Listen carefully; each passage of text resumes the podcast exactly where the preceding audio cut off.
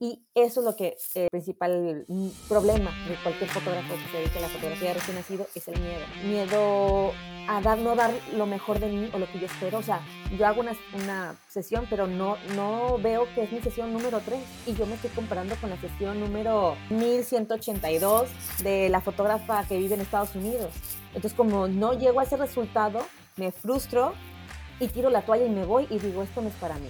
Esto es práctica lo, lo comparo mucho con el saber manejar.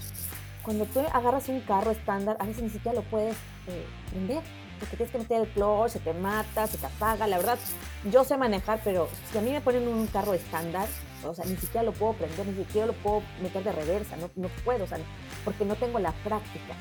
En la fotografía de recién nacidos es así, es muy celosa. Si no practicas, difícilmente vas a poder hacer ejecutar bien. ¿Qué tal, bandita? Bienvenidos a un nuevo episodio más de Mucho Hábitat, este podcast que trae las historias de los latinos creativos y emprendedores que están haciendo cosas chingonas por el mundo. Y pues bueno, señores, ¿se imaginan poder tener el talento de capturar de una manera única recuerdos de su nuevo miembro de la familia? Pues nuestra invitada el día de hoy crea estos recuerdos y lo hace de una manera increíble. Y es que en realidad su trabajo está increíble, está fuera de este mundo. Se trata de Marcela Cantú una mexicana que a través de su cámara captura momentos inolvidables de recién nacidos para su estudio Mostaza Photography. El trabajo de Marcela ha trascendido fronteras y es que algunas de sus fotos han sido seleccionadas por Masterclass Photographers y por Child Photo Competition. Tienen que ver el trabajo de Marcela. Señores, este episodio dura poco y Mom sale por ahí, pero hay una segunda parte muy próximamente. Mi nombre es Aldo Tobías y esto es Mucho Hábitat. ¿Qué tal, señores? Bandita de mucho hábitat. Pues bueno, un episodio más y tenemos a.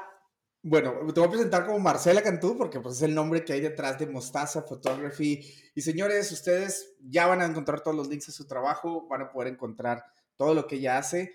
Pero tengo el, orgullo y el honor de haber compartido aula con, con ella en la universidad. Marcela, ¿cómo estás? Bienvenida al podcast. Hola, muchas gracias. Este, gracias Aldo por, por, la invitación. Gracias a toda la gente que, se toma el tiempo de escucharnos. Este, y pues sí, después de mucho tiempo de, no hablar, pues eh, es un gusto que me hayas extendido la invitación y bueno, aquí estamos. Increíble. Y gracias, Marcelo, por aceptarla. Digo, de, de, de alguna manera me gusta recolectar historias, me gusta eh, platicar con banda que anda haciendo cosas increíbles, de eso se trata el podcast. Tu trabajo ha trascendido fronteras, Marce, y pues la verdad es de que como te decía al inicio, o sea, es, es, un orgullo para mí decir, bueno, estuvo conmigo en la Facu, ¿no? Entonces, este, es, es muy bueno, muy bueno eso de Monterrey, Nuevo León, Marce. Platícanos un poquito como tu historia, ¿qué onda con, con Marce en tiempo de universidad? ¿Sabías que te querías dedicar a esto? Y, y te lo pregunto porque raza a lo mejor que eh, ahorita está en la Facu y como que dice, oye, no me, o sea, como que no me, no estoy sintiendo el 100%, o a lo mejor, este, sí, esto es lo que quiero hacer toda mi vida. ¿Tú cómo te sentías en esa etapa? ¿Qué tal, qué, qué, qué tal te iba? Mira, como estudiante eh, de arte, porque yo estudié en la Facultad de Artes Visuales en Monterrey, pero estudié la carrera de diseño gráfico. En esa escuela hay una carrera que es de fotografía y video y hay una que es de diseño gráfico, bueno, hay otras carreras. Pero en ese entonces, obviamente, cuando vas empezando a seleccionar una carrera, mucha gente te va a decir, bueno, es que de arte te vas a morir de hambre. Aquí el, el, arte no es bien pagado, el arte no hay mucho trabajo. Y la verdad es que hay que quitarnos esa mentalidad. La verdad es que todo depende de la actitud que tomemos, de las ganas que tengamos de hacer las cosas y que nos apasione lo que estamos haciendo. Entonces seremos los mejores en nuestro trabajo porque le pondremos todo el corazón y ahí es donde hacemos la diferencia. Entonces cuando yo empecé la carrera de diseño gráfico, la verdad es que nunca me imaginé eh, ser fotógrafa. Ahorita me presento, soy fotógrafa, eh, me especializo en la fotografía de recién nacidos, de bebés, de maternidad, todo lo que es familiar pero realmente cuando yo inicié con la carrera de diseño gráfico, nunca, nunca pensé dedicarme a la fotografía. Yo sabía que me encantaban los bebés, me encantaban los niños, se me da, tengo gracia, este, los niños me siguen mucho y los bebés este, también simpatizo y muy bien con ellos. Siempre he tenido esa, como esa facilidad y esa sensibilidad para trabajar con, con bebitos. Así que yo pensé, bueno, me encantan los bebés, ya un día yo tendré mis hijos o mis sobrinos o los hijos de mis amigos y los disfrutaré, ¿no? Pero que esta carrera me haya abierto la posibilidad de aprender de fotografía, de aprender de retoque digital y luego combinado con un amor profundo que le tengo a los niños y a los bebés, bueno, se hizo la combinación perfecta y es por eso que hoy me dedico a la fotografía de recién nacido. Pero Pero obviamente fue un caminar de una búsqueda porque no es algo con lo que yo haya idealizado cuando, cuando yo estaba estudiando en la facultad. Eso es totalmente, o sea, las cosas se fueron dando y se fueron acomodando de tal manera que ahora sí que la vida, Dios o el, el destino me fue llevando a, a, lo que ahorita hago y tengo ocho años con mi estudio y la verdad es algo que amo y me encanta hacer. Y, y ahí, y digo, y, eh, tu trabajo la verdad lo refleja, Marcela, y justamente te quería preguntar, ¿cómo fue ese día uno? Porque imagino que disculpen, ahí está el, el que manda saludos, ya saben, aquí está conmigo. Entonces, este, quería preguntarte, de tu primera sesión de fotos, ¿recuerdas cómo fue? Y, digo, insisto que te, te, lo quiero preguntar, si nos puedes platicar esa historia de tu primera sesión, si fue planeada, si ya sabías que te ibas a dedicar a partir de esa primera sesión a hacer solamente bebés. Y, y digo, me, me, gusta indagar en la historia porque, este, creo que mucha, mucha gente que está haciendo cosas o se aventura a hacer un nuevo negocio, una nueva aventura, ¿no? En cuanto a emprender, y luego se está comparando mucho con el resultado del capítulo 8 de alguien más, si me explico, alguien que tiene 8, 10, 15 años dedicándose a algo. Entonces, los primeros esfuerzos, me gustaría como que saber cuál fue tu primer esfuerzo en este, en este camino y pues bueno, empezar a, a desmenuzar a partir de ahí. ¿Cómo fue esa primera sesión? Claro, Mira, te, te, platico un poquito más sobre cómo entré a la, a la, fotografía. Yo tenía una agencia de publicidad y de diseño, porque yo tengo la carrera de diseño gráfico y la carrera de mercadotecnia. Hice dos carreras. Una vez terminando la facultad, empecé a hacer otra carrera y las dos las concluí. Este, impuse una agencia de diseño y publicidad y tuve una clienta que me estaba buscando para hacer fotografías de producto. Entonces, la misma inversión la utilicé para comprarme mi cámara y todo mi equipo. Y luego ella me pidió fotografías de sus productos con modelos y ahí fue donde empecé a integrar a, la gente a mis tomas. Ya no era tanto el producto.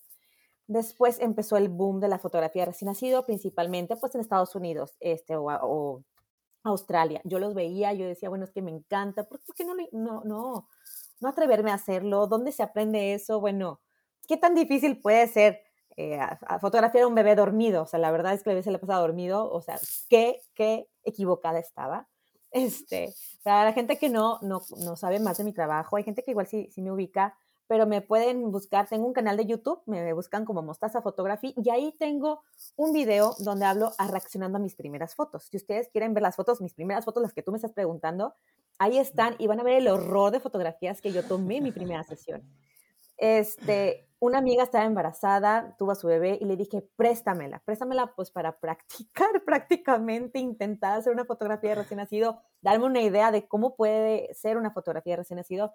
Obviamente, ahorita, este, hoy en día podemos encontrar accesorios y muchísimas cosas especializadas para ese tipo de sesiones, pero en aquel entonces, obviamente estoy hablando de hace 7, 8 años, no había nada. O sea, tenías que ir literal a una tienda de telas, pues cómprate las telas y que Dios te bendiga y como Dios te dé a entender. Entonces yo ya tenía equipo de iluminación, tenía una cámara, pero no tenía los fondos, así que fui y compré mis pedazos de tela, compré canastas y los accesorios para la bebé fueron los que la mamá tenía. Obviamente no eran nada adecuados para la bebé. Cuando vean el video de los que les estoy hablando, me comprenderán a lo que me refiero. Este, y me acuerdo que me duré toda la tarde haciendo eso.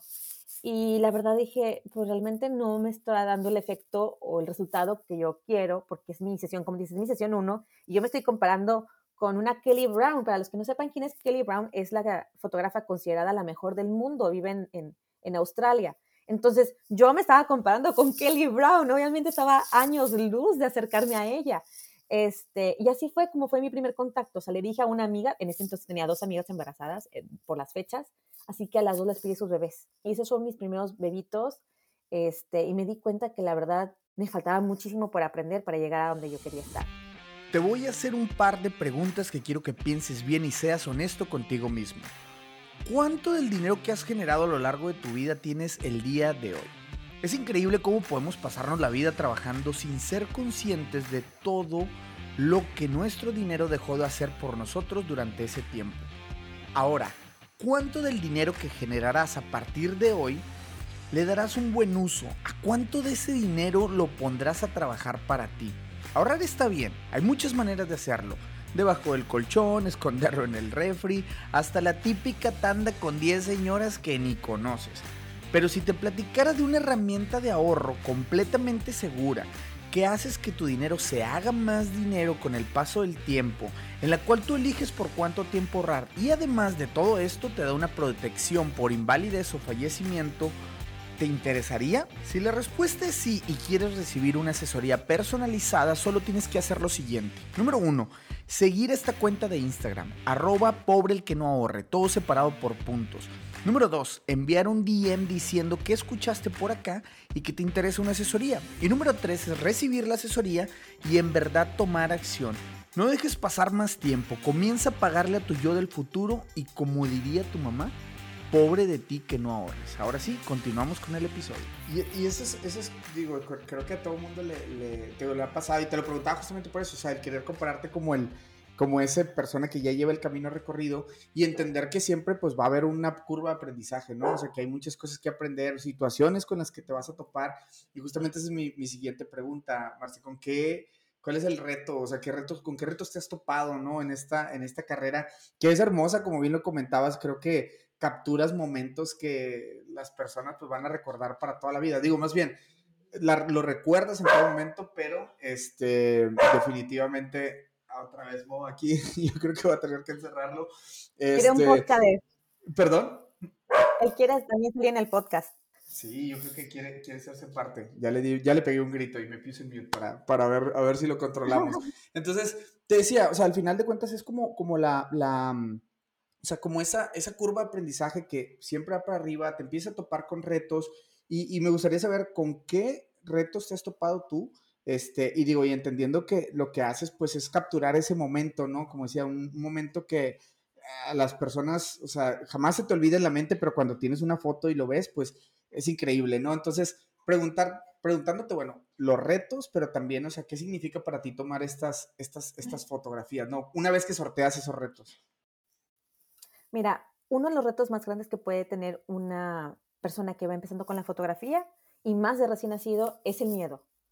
Eh, miedo a que el bebé se me rompa, miedo a que el bebé llore, miedo a mil cosas. Entonces eso, eso es inseguridad en uno mismo.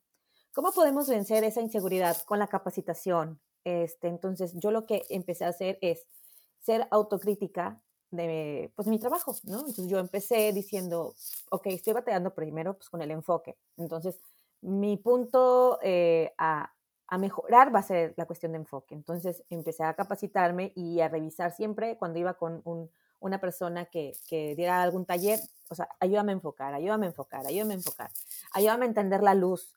Sobre todo entender la luz es buenísimo, porque, o sea, la, la, fotografía es pintar con luz. Si no tenemos luz, no tenemos fotografía. Entonces ayúdame a entender la luz para poder hacer fotografías en general. O sea, estoy hablando de cosas básicas, ¿no? Eh, el recordar y reforzar el conocimiento que teníamos de, pues, de la apertura, de la velocidad, del ISO. Entonces, todo eso es como reforzarlo, que funciona mejor, entender que los ISOs altos nos dan granos, que los ISOs bajos nos hacen la foto más fina, que la velocidad va de acuerdo si usas luz natural, si usas luz artificial, entender todos esos principios básicos. Ya cuando lo tienes, ahora sí, ya podemos empezar a ver cosas más especializadas como es una fotografía de recién nacido. Y eso es lo que el, el, principal mm, problema de cualquier fotógrafo que se dedique a la fotografía de recién nacido es el miedo. Miedo a, a, dar, no dar lo mejor de mí o lo que yo espero. O sea, yo hago una, una sesión, pero no, no veo que es mi sesión número 3 y yo me estoy comparando con la sesión número 1182 de la fotógrafa que vive en Estados Unidos. Entonces, como no llego a ese resultado, me frustro y tiro la toalla y me voy y digo, esto no es para mí. Me he enfrentado muchísimo con, con alumnos que hacen eso porque doy, este, capacito a alumnos que se quieren dedicar a esto. Me dicen, Marcela, después de tu curso hice un recién nacido y, y no doy y ya voy a tirar la toalla. Y yo, ¿por qué vas a tirar la toalla? Esto es práctica. Lo, lo comparo mucho con el saber manejar. Cuando tú agarras un carro estándar, a veces ni siquiera lo puedes eh, prender porque tienes que meter el clutch, se te mata, se te apaga. La verdad, yo sé manejar, pero si a mí me ponen un carro estándar, o sea, ni siquiera lo puedo prender, ni siquiera lo puedo meter de reversa, no, no puedo, o sea, porque no tengo la práctica. Y la fotografía de recién nacido es así, es muy celosa. Si no practicas, difícilmente vas a poder hacer ejecutar bien. O sea, eh, tienes que ejecutar de tal forma que cuando ya puedes manejar tu carro, no estás viendo la palanca de cambios, no estás viendo el, clutch, no estás frenando y, estás viendo este, los pedales. Simplemente ya lo haces de manera mecánica y automática, de tal forma que hasta puedes manejar en carretera o en ciudades muy transitadas. Es lo mismo con la fotografía. Tienes que aprender tanto y practicar tanto que se te dé de manera natural. Es como la música, ¿no? También tienes que practicar, practicar, practicar para poder dominar un instrumento. Es lo mismo, el, el reto, el mayor reto que, tú me preguntas es con uno mismo y quitarnos los miedos, quitarnos las inseguridades para poder salir adelante con, con lo que anhelamos este, llegar a ser. Y está, sí, definitivamente. De hecho, hay muchos, hay muchos, este, digo, comparto mucho eso que, que nos platicas porque justamente ahí este, esto que si, quieres ser máster en algo, pues tienes que dedicarle al menos 10.000 horas, ¿no? De tu tiempo, entonces es practicar, practicar, practicar. Y fíjate que, o sea, es algo bien curioso porque, o sea, eh, por ejemplo, uno en, diseño o alguien que hace ilustración, pues simplemente tienes un iPad, lo agarras y empiezas a dibujar y practicas, practicas, pero en este caso es conseguir un bebé, montar todo, sabes, empezar a tirar la foto y luego el bebé que sigue, el bebé, eso son muchas horas creo yo que de planeación también, creo que es una parte, y te quiero preguntar porque creo que mucha parte, mucha, muchas personas que ven la fotografía es como que, ay, pues nada más le están picando el botón y ya ganan una lana. Y es como que, ah, creo que ahí, digo, a mí, a mí que me ha tocado ver sesiones atrás, todo lo que hay que coordinar, este, producción y, digo, material, este, y demasiadas horas, ¿no? Incluso de edición. Entonces, hay un montón de trabajo que hay detrás y yo creo que también mucha gente quiere como ver esos resultados rápidos o inmediatos.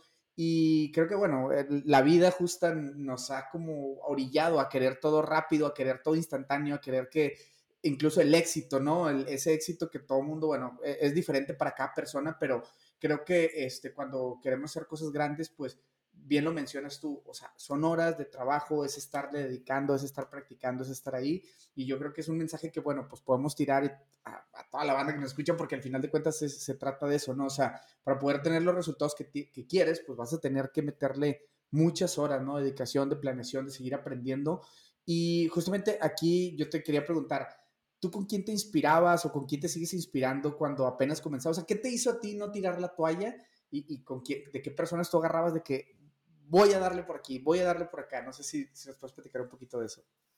Sí, pues realmente yo lo vi, o sea, al lado de la mercadotecnia y del lado de mi uso. O sea, como que creo que todo se combinó.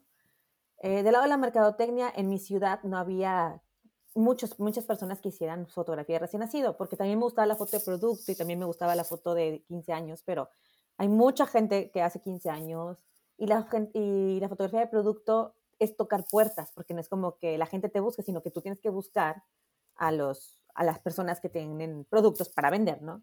Entonces dije, bueno, pero bebés siempre hay, siempre nacen nuevos bebés, este, y lo de bebés es bautizo, es un año, es maternidad, es Día de las Madres, es Navidad, o sea, el niño consume muchísimo y los pasan muchísimo por sus hijos y además, bueno, como te decía, me encantan los niños. Así que por eso es que dije, le voy a dar por ahí porque ya me di cuenta cuando, tenía mi agencia de publicidad, pues que el diseño no es muy bien valorado, no es muy bien remunerado.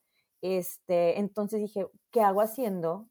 En, al menos en mi caso, yo sé que hay diseñadores excelentes que, que no batallan con eso, pero al menos yo sí estaba batallando con eso. Este, entonces dije, ¿qué estoy haciendo aquí? Mejor me voy a, a enfocar en, en, lo infantil, en los bebés, que se me da, que me gusta, ya tengo el equipo, y no quitarlo del renglón, ¿no? Como todo. Si quieres llegar a la meta es corre, corre, corre y no quites el dedo del renglón. Me inspiré principalmente en la fotógrafa Kelly Brown, que fue la que te dije de Australia. Yo agarraba sus fotografías y las estaba viendo en el celular y veía las fotos del celular y veía al bebé, y veía mi foto y veía al bebé.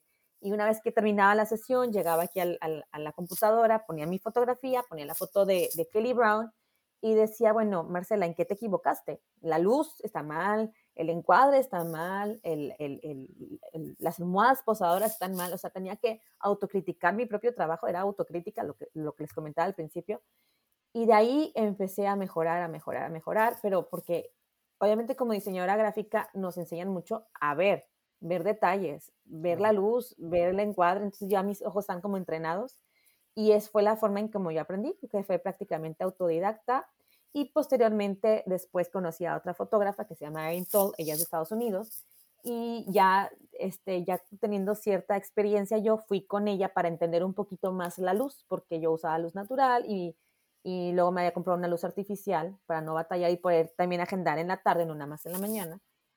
Y fui con ella a confirmar muchísimas cosas y aprender otras cosas, otras formas de trabajar, flujos de trabajo, eh, edición, porque cada, cada fotógrafa tiene su estilo de edición y ya fui puliendo yo poco a poco la técnica, pero principalmente ellas han sido mis dos fuentes de inspiración, lo que es eh, Kelly Brown y, y Erin Toll, este, y, eh, y, de ahí soy lo que soy prácticamente. Está, está increíble. Ahorita me voy a, te quiero preguntar el tema de, de, cómo es tener tu propio estudio y la gente que está atrás. quiero llegar a ese punto también porque creo que mucha gente eh, también aspira a eso, ¿no? A tener su estudio y pues que la producción y que la gente les ayude. Entonces sé que tú tienes un gran equipo de trabajo, lo puedo ver ahí en tus historias, este, las chicas que te ayudan. Pero ah, no me quiero adelantar, me voy a regresar un poquito a preguntarte eh, el tema de, de, capacitarte constantemente, porque me decías, bueno, o sea, yo quería aprender tal cosa, me fui con tal persona. Sé que tú das también workshops y pues estás como en ese constante uno a uno, ¿no? Y también masterclasses y todo eso. ¿Qué, ¿Qué, tan importante ha sido salir del país a capacitarte o, incluso, no sé si nos puedes platicar un poquito de las certificaciones que, o los reconocimientos que te han dado, que sé que son bastantes, este, discúlpeme que no los tengo aquí en mis notas, pero eh, sé, que, o sea, sé que, que, que, te ha ido bastante bien en esa área, entonces la importancia de estarte, una, capacitando, certificando y la importancia de también poderlo estar compartiendo, ¿no? Con, con más gente. Mira, todo esto de, de ser este, maestra o tallerista comenzó cuando yo estaba buscando pues aprender sobre la fotografía de recién nacido. Lamentablemente cuando yo comencé eh, asistía a tres cursos eh, diferentes y la verdad no aprendí muchísimo. Me, me, sentí un poco estafada porque uno ahorra muchísimo, son cursos que son bastante caros y a veces tienes que viajar para poder este, tenerlos y pues haces todo el esfuerzo y vas y la maestra se sordea, dice que el niño no, no se duerme, pero no hace tan nada para tranquilizarlo.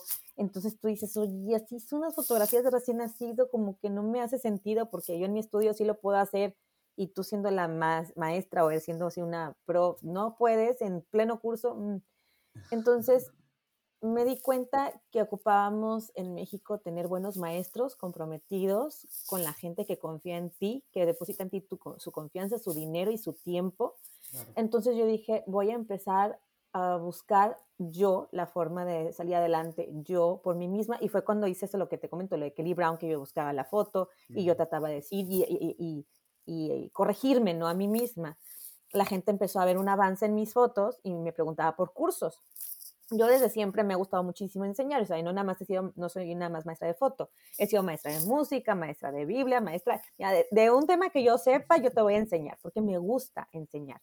Entonces, eh, me di cuenta que, que, ya podía dominar ciertas poses o cierto flujo de trabajo de, una manera efectiva y fue cuando me lancé a, dar clases.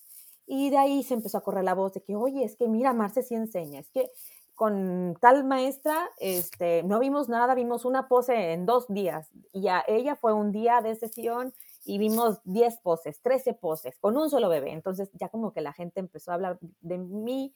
Vino una directora de la Sociedad Mexicana de Fotógrafos Profesionales, me invitó a un congreso, fui con ella y luego ese, ese congreso me ayudó a abrir parte de aguas con Masterclass Photographers y con Sociedad Mexicana de Fotógrafos Profesionales y también me invitaron ahí a, a Masterclass y a Sociedad Mexicana, este, donde también estuve dando conferencias, donde estuve también dando taller y hoy en día es mi, cinco, creo que es quinto año consecutivo con Masterclass Photographers, este, dando, capacitando a muchísimas personas. Antes lo hacíamos presenciales antes del COVID, íbamos a diferentes ciudades y ahorita estamos haciéndolos en línea, teniendo presencia en diferentes países.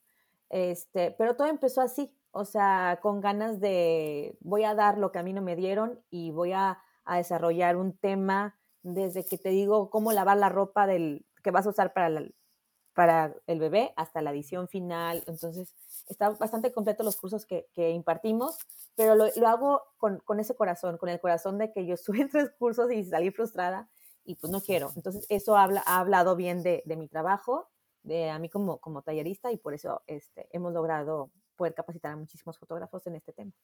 Y está increíble, está increíble que, que, lo hagas, que lo hagas de esa manera porque justamente, o sea, eh, parte de una necesidad que tú tuviste y creo que pues es increíble cuando, cuando las cosas se combinan. Me voy a ir al tema de tu estudio, Marcela, porque como te lo platicaba eh, hace, ahorita antes de, esta, de, la, de la pregunta anterior, el tema de tener un equipo de trabajo, ¿cómo ha sido para ti, este, pues, delegar algunas funciones que me imagino que, que pues, te, hay que hacer sí o sí, ¿no? El, el, este, el, hecho de estar agendando, que te cancelan, que te mueven, que no sé, ¿cómo ha sido esa parte? ¿Cómo has formado tu equipo de trabajo? Y pues bueno, ¿qué, qué, qué has aprendido de todo esto? El tema del estudio es una locura, de verdad, el tema de la agenda es, es de locos. Trabajar aquí está, es tan caótico. Eh, hay muchos videos en YouTube donde hablamos de que 24 horas en el estudio de Mostaza o un día en, en, en, con Mostaza es caótico. Empecé yo sola este proyecto, eh, me ayudaba mi esposo en ese entonces y después eh, contraté a una chica, pues me ayudaba poquito, no me quedan que tanto porque tampoco tenía muchas sesiones. Este, y luego hubo una chica que me ayudó, yo vivía en Linares, está a una hora y media de Monterrey. Cuando me vine para acá, contraté a una chica y con miedo porque no sabía si le podía pagar un, sueldo. Entonces, me vine con miedo, pero gracias a Dios empecé a crecer y fui adquiriendo a más personas. Vino la pandemia, me volví a quedar sola este, nada más venía una chica, decoraba las sesiones de Smash Cake y se iba, pero todas las sesiones las ejecutaba yo sola con los papás. O sea, los papás, para ellos era más fácil eh, o más seguro ayudarme con el bebé ellos que yo tuviera otra persona. Ya afortunadamente la gente este, entendió cómo son los procedimientos y ahorita tengo más gente. Y la gente que voy adquiriendo es porque se necesita. O sea, el mismo estudio te va dictando que ya no eres capaz de hacer todo tú sola que ya no es capaz de hacer todo con una, con una persona que ya se nos sale de las manos, que ya mi asistente ocupa un asistente y luego la asistente de mi asistente ocupa otro asistente. Este, y ahí es cuando dices tú, bueno, estoy creciendo, mi agenda está llena, me está yendo bien y, y lo que más me gusta es tener un ambiente de trabajo este, divertido, trato de hacer las cosas muy amenas, este, a pesar de que vivimos con mucho estrés, siempre les digo, chicas, somos, o sea, no es el estudio de Marcela, es, es el estudio de Mostaza y todas somos Mostaza, somos un equipo de trabajo. Tu trabajo es más, no es más o menos importante que el mío o el de la otra chica, o sea, todo, todo lo que ejecutamos nosotras es meramente importante y si no lo hacemos nosotros, esto se cae. Entonces, este, tengo, gracias a Dios, un, un buen equipo de trabajo, niñas comprometidas, me gusta que sean proactivas, y todas son de la FAB. Entonces, la gente de la FAB no es que sea nuestra escuela, pero somos bien chidos, bien buenos. Este, y, y, todas son, tienen ese perfil, ¿no? Son fotógrafas, son videógrafas, entonces eh, les saben el Photoshop. Y, y la, también una parte importante es lo que me dijiste, el delegar, ¿no? Entonces, ¿cómo le puedes hacer para delegar? Capacita, o sea, no, no esperes que la persona llegue sabiéndolo todo. Tienes que tú capacitar y decirle cómo es lo que tú esperas de esas personas que hagan. O sea, si tú nada más le dices, eh, edita, pero no le dices cómo, obviamente, no, no, luego no te quejas de que no te gusta cómo editó. Entonces tienes claro. que capacitar a tu gente y hacer clic con ellos. O sea, obviamente tratarlos bien, darles buen pago, capacitar y todo lo demás, eh, este, el éxito se da. Claro, y de hecho, y te lo preguntaba porque justamente, o sea, hemos tenido muchas conversaciones también aquí con mi novia, eh, cuando empiezas a, empieza gente a colaborar contigo, es cómo le puedes, o sea, cómo puedes hacerlos crecer también, ¿no? Porque entiéndase que pues somos un milestone, ¿no? O sea, en, en la vida de, de, de, las personas que vienen a colaborar con nosotros. Entonces, ¿cómo te puedes llevar lo más que se pueda de aquí, si me explico? Y cómo puedes aportar lo más que, que, que tienes, ¿no? Hasta ese momento.